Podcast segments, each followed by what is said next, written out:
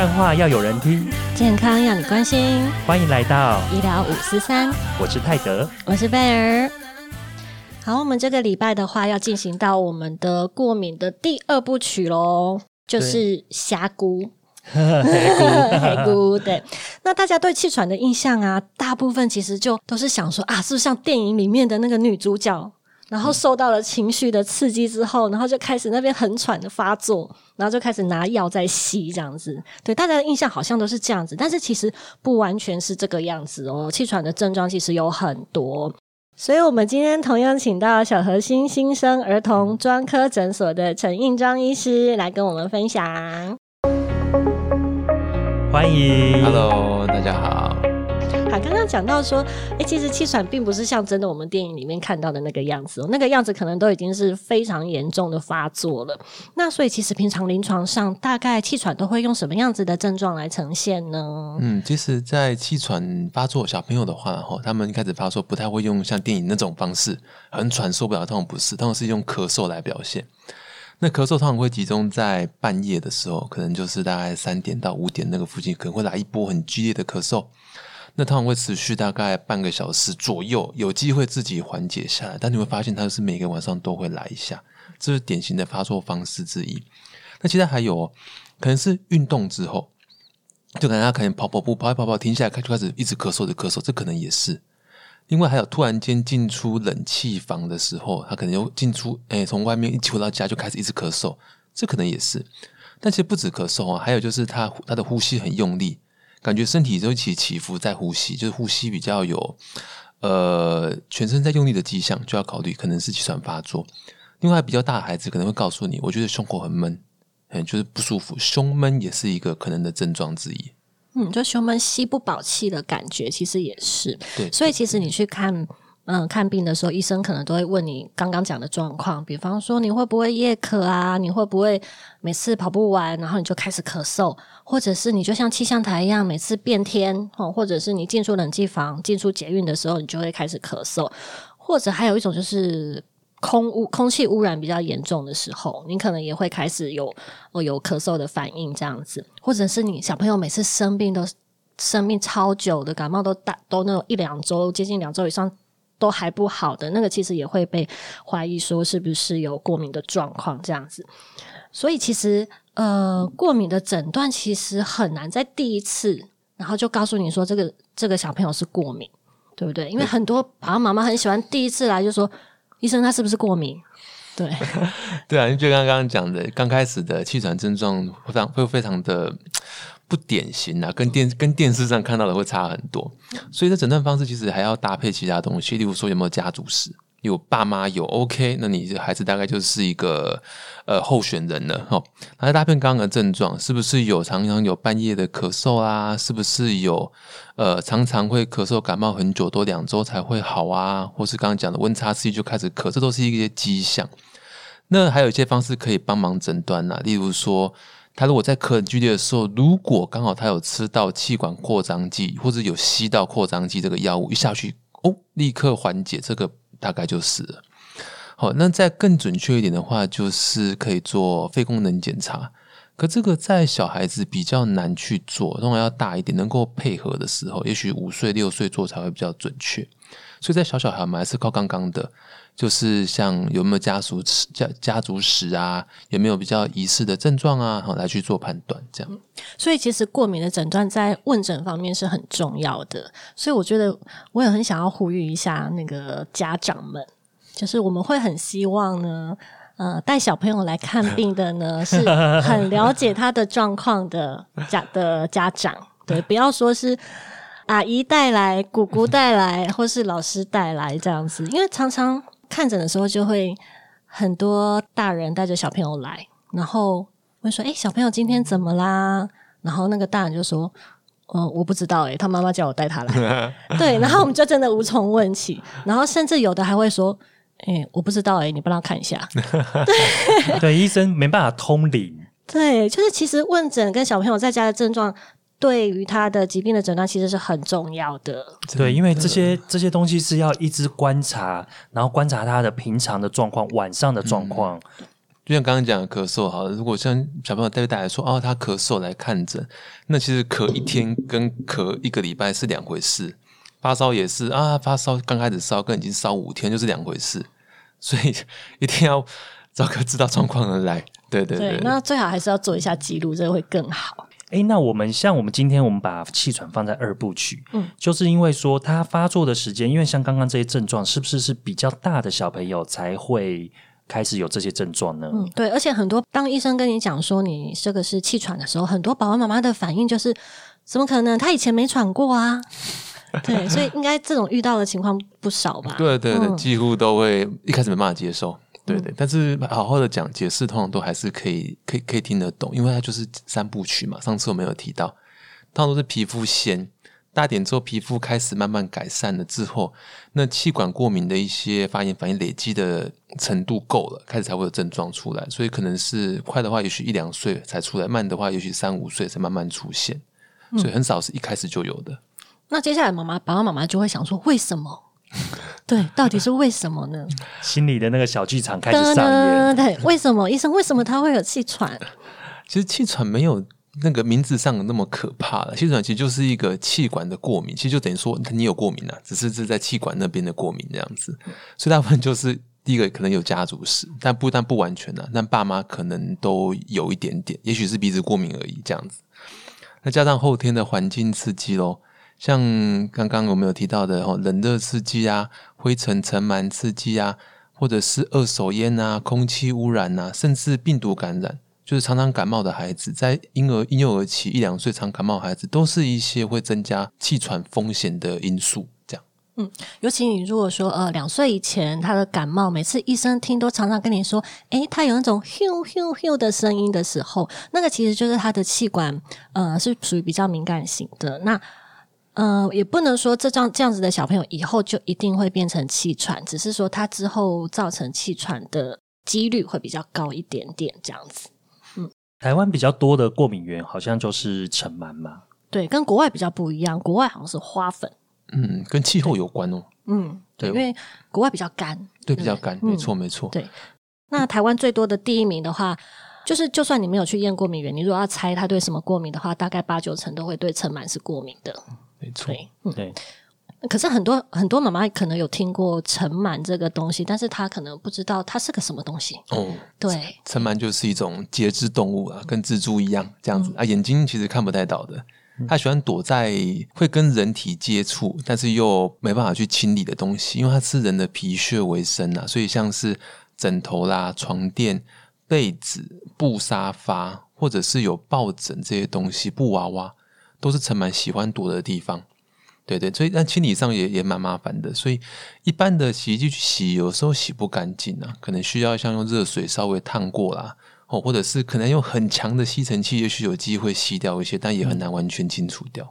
所以上上一集我们有讲到那个抗敏三宝，其中其中一个就是呃防螨的枕对防螨的防枕头套这样。因为尘螨这种生物呢，它刚刚讲到就是它是以人体的皮屑为食物嘛。那你知道人一天的那个皮屑啊，你可以养大概十万只尘螨，就是你只要这样子过一天，你就养你就有十万只宠物嘞。对，然后你皮屑又多，然后它又喜欢生长在温暖潮湿的地方，所以。这些条件综合起来，其实就是在你的床垫上最多，床垫、棉被、枕头。所以刚刚我讲到一个是防尘螨的套子，其实是一个预防尘螨过敏一个很好的东西。对，那讲到这个的话，其实很多爸爸妈妈也会说，有啊，我都有，我都有洗床单啊，我每两个礼拜都洗一次，诶对，但是因为床单跟那个防螨层套是不一样的东西，对，完全不一样，完全不一样。对，所以防螨层套是，对，防螨套比较特别，它是一种孔洞织法比较细密的一种套子。那它它不是铺在床上，它是把整个床都包起来，等于说床垫要立起来，然后把它像呃把它像被袋子装住一样，然后拉链整个拉起来封死了，让尘螨可以就是应该让尘螨关起来，对对，让尘螨出不来。出不来之后呢，你皮屑也掉不进去嘛。那时间久，尘螨其实没东西吃，慢慢就慢慢就死掉了这样子。但是尘螨还在里面哦，就是所以你打开的时候还是要小心。但是还是可以用吸尘器把它，因为有些比较好的吸尘器说可以吸一吸，还是会有改善啦。嗯，是可以的，但是还是要吸尘器也要挑哦，吸尘器也要挑，不要挑。有的有吸尘器它的那个过滤效果没有很好，就是你前面吸，后面喷 喷气。反而扩散了整个家里都对是。对对对，吸一吸，妈妈自己开始开始喘气。对 对，因为我觉得吸尘器大概可以吸个表面几公分的深度啦。但是其实因为整个床垫太厚了，它没有办法处理整个床垫，所以其实还是要用防螨尘套是比较好的。没错，那其实除了尘螨之外，还有没有其他的种类的过敏源？有就一样哦，就是跟温暖潮湿有关。像刚刚讲的，呃，霉菌就是一个台湾常见过敏源之一。那霉菌的话，很多是在墙壁上，像鼻癌就是了。那厕所也容易会有发霉的迹象，还有冷气里面也常遇到说冷气发霉的。那还有就是床本身也会发霉。嗯，对，我们遇过很多小朋友哦，就是尘螨的一些处理方式，家长都该做都做，但是还是一直有症状，后来仔细问，就是问到他们家其实都有一些鼻癌这些问题，他们只要离开家就好很多了。哦所以鼻癌要积极处理。对，而且刚刚讲到那个冷气啊，其实我觉得大概每年或每两年都要真的要洗清洗一下冷气，因为常常有时候临床上是，比如说天气变热的时候。开始开冷气了，那个气一吹出来啊，里面的什么灰尘啊，什么都都吹出来，然后那个尘螨什么也都吹出来，结果小朋友就开始咳了。对对对，对不是只有洗那个滤网，它那个散热那个鳍片、那个金属那边，其实也是可以请那个专业的来洗一下。然后在现代，其实我觉得还有一个也是蛮严重，是像空污 PM 二点五。我觉得这个也是引起气喘蛮重要的一个原因。像我们录音的今天，然后空气品质突然变得很糟。本来那个一零一都看得很清楚哦，昨天，然后今天就可能雾蒙蒙的，对然后我就开始咳嗽了。对，你就会觉得空气好像就是真的有点重重的，然后里面有些东西这样。所以其实过敏的宝宝，我们呃过敏的病人啊，不止宝宝，我们会建议说，当今天的空气污染指标很严重的时候，比如说像人家都讲紫爆的时候，对，或是有那种大陆过来那个叫雾霾，雾霾，对雾霾，对那个或者是说呃不用等到紫爆，大概红色等级的时候，对，就尽量少出门这样。对啊，这时候那个清净机可能就需要了。哦，对，现在就是三宝里面的清净机。哎，那我有一个问题，在用清净机的时候，是不是要窗户都全部关起来，都要封死？嗯，其实还是要看当天的空气状况。那外面空气真的很糟的时候，当然是稍微关起来会比较好。如果你真的要开窗的话，你可能清净机就要摆在靠近窗户一点那边，哦至少进来的空气可以直接就就过滤掉，这样。但不要开太大哦，开太大那些灰尘进来。灰尘都进来对也清净不让那个清清不掉。对对对对对对，至于要不要开窗这个问题，真的是很难说诶、因为有些人想说，哎、我开个窗让空气比较流通一点，是不是空气比较好？但是我觉得那就是取决于刚刚讲的外面的空气状况。对或者还有一种哦，有一种是，如果你家在那种大马路上面的话，很多人是因为他的家外面是那种大马路，那每天乌烟瘴气的，他那种的我们都建议你干脆把窗户关起来。对对，哎，那我还有一个问题，像我们这样子把家里面顾得这么干净啊，那小朋友是不是他都接触不到这些过敏源的时候，反而他对这些以后接触到这些过敏源的时候，反而他容易会有过敏呢？呃，是这样子，过敏源有分很多种，然后那有些是容易有适应效适应的一个状况出现，其实比较偏向食物这一类的。可是我是像尘螨这类的过敏源，如果是直接接触，其实还是会有造成过敏的症状出现。能够不要碰，还是尽量不要碰，只尘螨的部分。嗯，因为有些过敏源，像刚刚说，你是可以像食物的话，会有培养出一些耐受性。嗯，但是像尘螨这种生物类的，它是不会培养出耐受性的，它只会越来越严重。对，如果你是用很很基本的方式，就是吸到的这种，大概就是一直发作，一直发作，一直发作。呃，家长可能会有点 confuse，就是可能有两派说法，一种就是说宝宝一生出来就都帮他维持的很干净，然后酒精一直喷，然后不敢让他碰任何东西，然后也是不太敢带出去什么的。然后另外一派可能就说啊，你要让他多接触，多接触这个环境，多接触这个自然啊。然后两派都有人说就拉萨甲拉萨不一样。对对对对，然后两派都是为了预防未来的过敏，所以这个到底是怎么样呢？嗯，其实应该这样讲哦，呃，宝宝的免疫发展哦，会受到外界的东西刺激来决定他往哪边哪边走。如果他碰的东西都是属于比较过敏性的东西，但他就往过敏的方向去发展过去。像是尘螨这类就是，婴儿期一直碰尘螨，大概就是往过敏方向去，皮肤就开始糟糕了，咳嗽开始出现。可是细菌类的话，反而是可以让宝宝的免疫发展比较容易往平衡的方向走的。所以我们刚刚前面讲的是说，在婴儿期可以的话啦，我当然尽量不要让他碰到太多的过敏，所以清洁家里把尘螨尽量减少，这个是好的。可是还是会建议宝宝多到户外去接触一些自然界中的细菌，比较可以让他的免疫方面往平衡的地方去。所以玩玩泥巴啦、玩玩树枝啊这些的，其实是可以的。对，嗯，不用保护的太过度。所以其实两种也也算都对吗？嗯，也不对。我觉得出有的宝宝妈妈是带小孩小孩出门之后，还是怕小孩去摸那些东西，摸摸泥巴，摸摸一些自然的东西，所以一摸到树枝，当然你起来就是妈妈就冲过去一掌拍掉，脏脏，嘿，然后就酒精一直喷喷喷，对对，这样子他就没有机会碰到那些细菌的，不好。其实户外的尘螨没有家里的多，因为刚刚讲他们吃皮屑嘛。户外其实他们没有地方可以去产生窝跟生存，所以你碰到其实都是细菌为主的这样。而且也不见得每一种细菌病毒对人体来说都是致病菌，你反而让小朋友去接触一些日常生活或大自然，他本来这一辈子就会碰到的东西，让他的身体知道说，哎，这些其实不是太大的敌人，你不用对他有太过度的反应。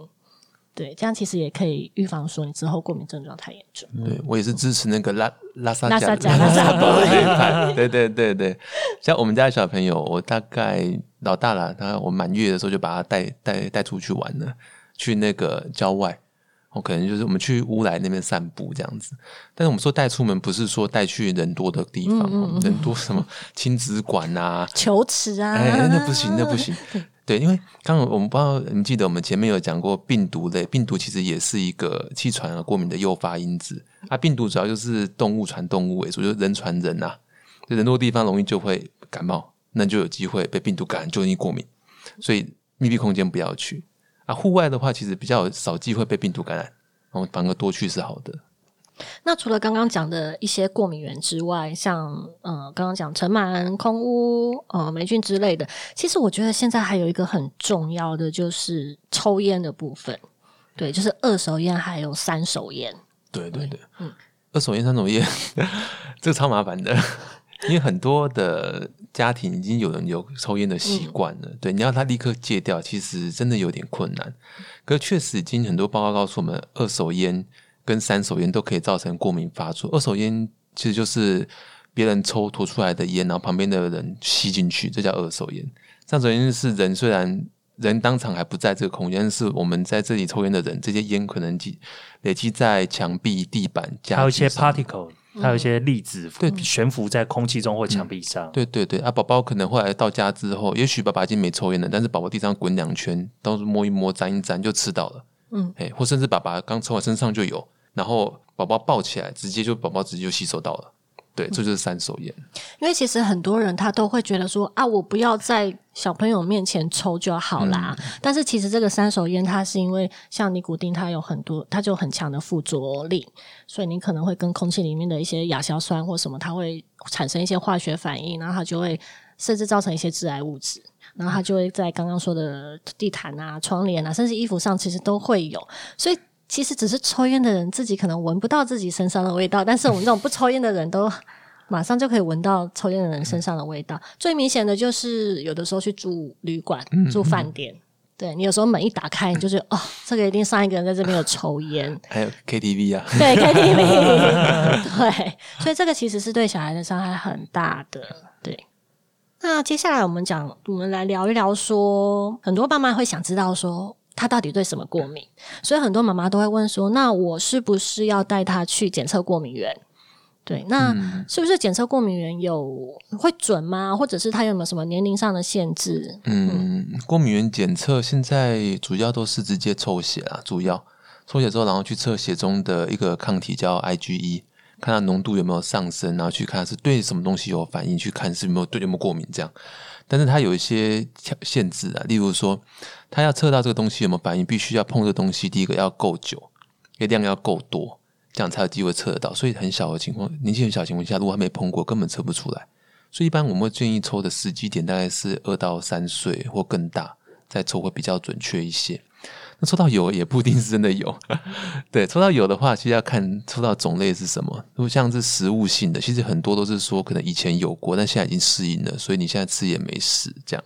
但是吸入性的话就很难说，吸入性的抽到有，那个大概就就是有了。嗯，东西能够避免就尽量的把它避免掉。嗯，对，所以还是可以作为一个参考啦。对对，但我其实不会强烈建议每个家小朋友都去做的，因为几乎都是尘螨啊。啊，对，因为我们刚刚也说过，就是你要你不做，然后你用猜的，你要下注 下注猜的话，那就是八九成都是尘螨。对，因为我看那个之前苍兰哥有有一部影片，他也是在讲说，二零零八年的时候。台湾有做对尘螨呃对小朋友就是会过敏的这些体质去做这个分析，然后大概八九成对尘螨八九成都会过敏，对它那个蛋白质，所以其实大概要猜的话就是都是尘螨了。那除非是真的说，哎家里都很干净了什么的，然后再去做这种检测。对，因为我觉得这个抽血对孩子来说其实是一个蛮大的心理压力啊。那通常我都会建议家长说，你先把环境弄好。哎，过两周看看，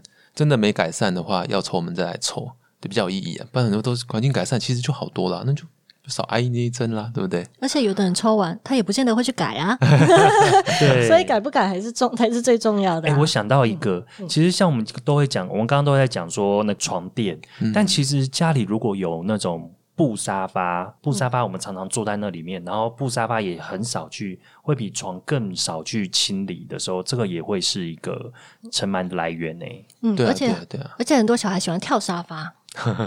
对，那个一跳一跳，一边跳就开始一边咳一边咳。还有那个枕头仗啊，打枕头仗，光想都觉得那个烟雾开始弥漫了。很 很多啊，那种廉价的时候出去玩啊，回来就呃怎么了？啊，气喘发作了，就打完枕头仗之后发作。其实沙发也是一样，尘螨超多。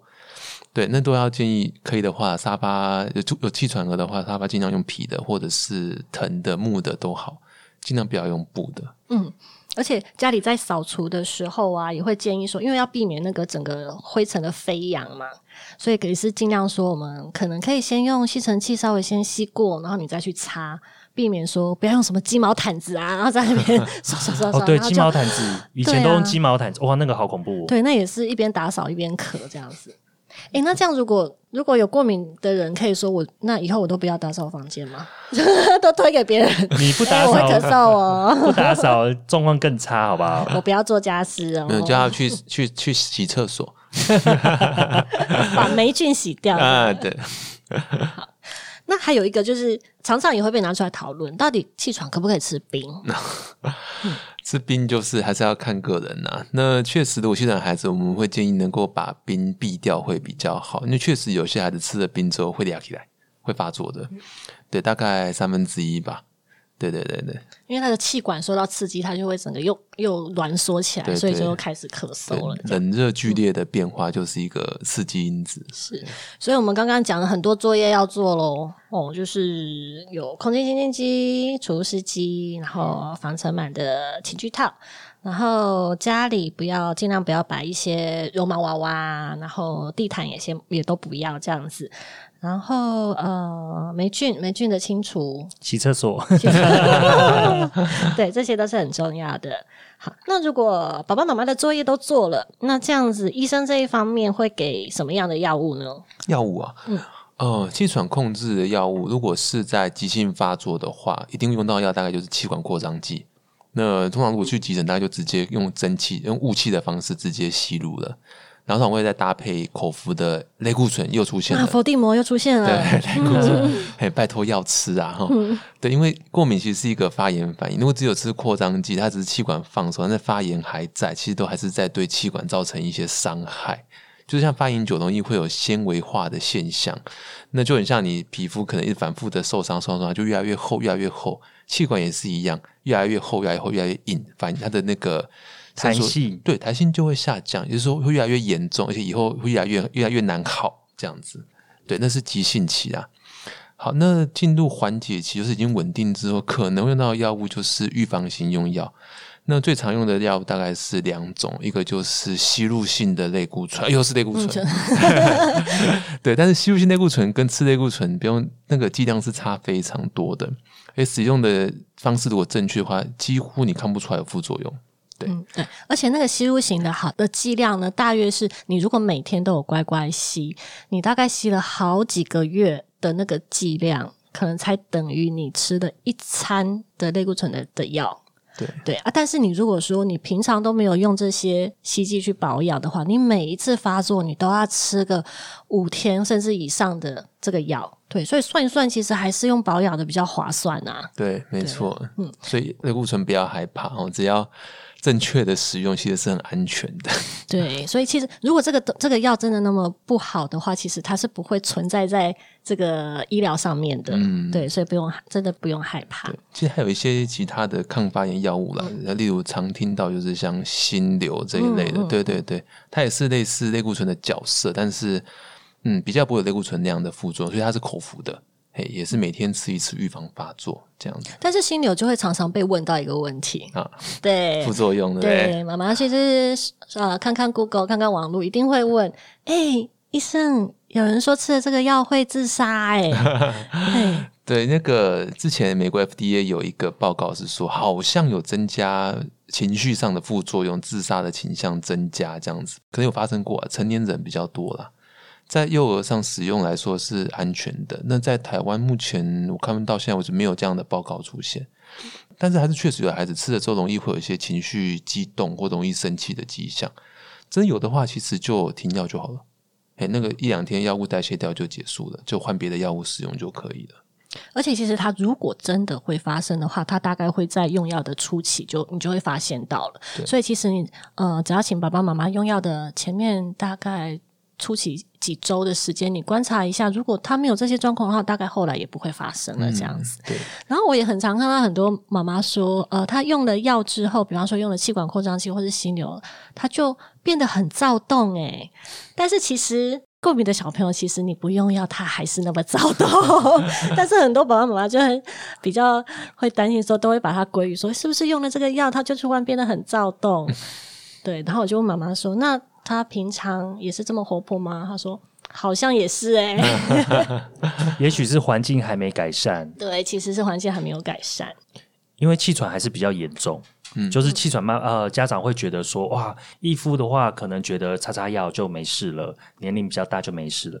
但是他一听到说，哎，我小朋友是气喘的时候，他真的会很担心。那如果像这样比较严重，然后。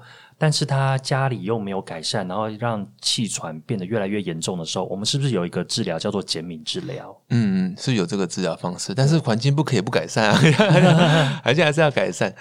减敏治疗是用在说环境已经尽可能改善了，就是已经把过敏减到最低了，哎，该用的药都几乎都上了，连口服类固醇长期吃都已经几乎要用上去了，还是控制不好，才会考虑用所谓的减敏治疗试试看，这样。那基本方式其实就是把以前的话，就是用微量的过敏源，看你对什么过敏，然后经由皮下把它打打到身体里面去，强迫他去诱发他的免疫反应嘛。嗯，就是微量的接触，让身体去习惯这个东西的存在，这样子反应不要太大，不要太大。所以通常它会需要一段很长的时间，可能要到半年，可能才会看到效果开始出现，而且它继续维持，需要再持续个两三年。才能够慢慢的把剂量减低或停掉，这样子。这是以前呢，只有皮下，现在有另外一种是含的舌下的。听说他之前还有用鼻子喷的，也有这样的，对，都是可以考虑的。但是一样效果就是要一段时间，慢慢的才会看得到，而且有危险性啊。如果你今天这个东西真的超级过敏，打下去惨了，哎，你就大过敏，可能就休克。所以通常不会在我们第一线就拿出来用，就是刚刚讲的，已经不得已了。环境都弄好了，药也都吃了，该擦的也都擦了，然后还是不行，我们才考虑用。对，一定是环境改善，然后跟医生配合，药也用了，最后才会考虑到这种。嗯，而且都要在有急救设备的大医院里面做，才会比较安全。对，因为会很危险，会休克，真的会休克。好，那还有妈妈很喜欢问气喘小朋友，那他可以运动吗？当然可以啊。对，因为呃，要让免疫反应状况比较好的话，一定是要去做一些健康的事情，当然就是像不要熬夜啊。然后胖的孩子要减肥，好，那他运动也是，运动就可以让免疫免疫的发展会比较好，所以还是可以运动，但前提就是要气喘稳定的时候，去做运动。那你不要在那边喘的都发作，然后还给我去 还给我去跑步，对，不行，对，会更严重。对，所以不是说有气喘就，因为以前就会有一些观念，就是说，哇，他有气喘了，所以他不要运动，就不要动就好了，就不会喘这样。不行不行，还是要，但是动运动还是要调一下，尽量不要在干冷的天气，然后去做有氧运动。例如说马拉松，可能就不太适合气喘的孩子，因为跑太久，水分散失啊，受到冷空气或干的空气刺激，有的还是跑一跑就发作，真的会。大家可以做其他比较安全，例如说游泳，嘿，湿气比较重的运动，而且通常不会时间太长，他可能累了就可以马上休息，这种运动会比较适合这样的小朋友。好，那我们今天聊了很多过敏的二部曲，气喘的部分，然后也是聊到了成因，然后很多的过敏源，然后家长在家里有什么功课要做，然后还有药物方面的治疗。嗯，那希望对大家都有帮助哦。大家也别忘了追踪陈医师的粉丝团，陈印庄医师的育儿资讯站。那我们期待下周的第三部曲吧。那我们今天就到这边喽。好，医疗五四三，我们下周见，拜拜，拜拜。拜。